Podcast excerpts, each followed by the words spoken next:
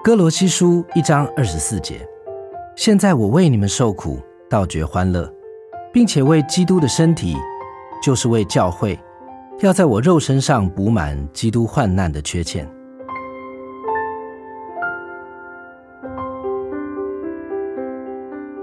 基督的患难有什么缺欠吗？没有。基督代替我们世人所受的患难，并没有缺欠。他饮尽了苦杯中最后的一滴。当苦杯饮尽，他宣告说：“成了。”但基督的教会也蒙召要受苦。每一个神的儿女应该有与基督一同受苦的经验。每一天，我们见到不信神的人。我们知道还有更多我们没见到的千千万万生活在黑暗之中的人，没有神，没有盼望。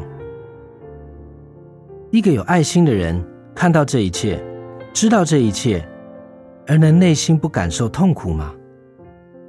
一个基督徒有基督的心肠，有基督的感情，看到未得救的世人，能不日夜感到痛苦吗？因此。一个新的苦杯已经斟满，在救恩的杯没有满意以前，必有苦杯。如果神的子民退缩，不愿饮基督的苦杯，世人怎能得救呢？你愿意补满那仍有的缺欠吗？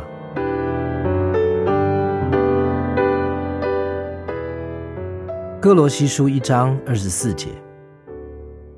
现在我为你们受苦。倒觉欢乐，并且为基督的身体，就是为教会，要在我肉身上补满基督患难的缺欠。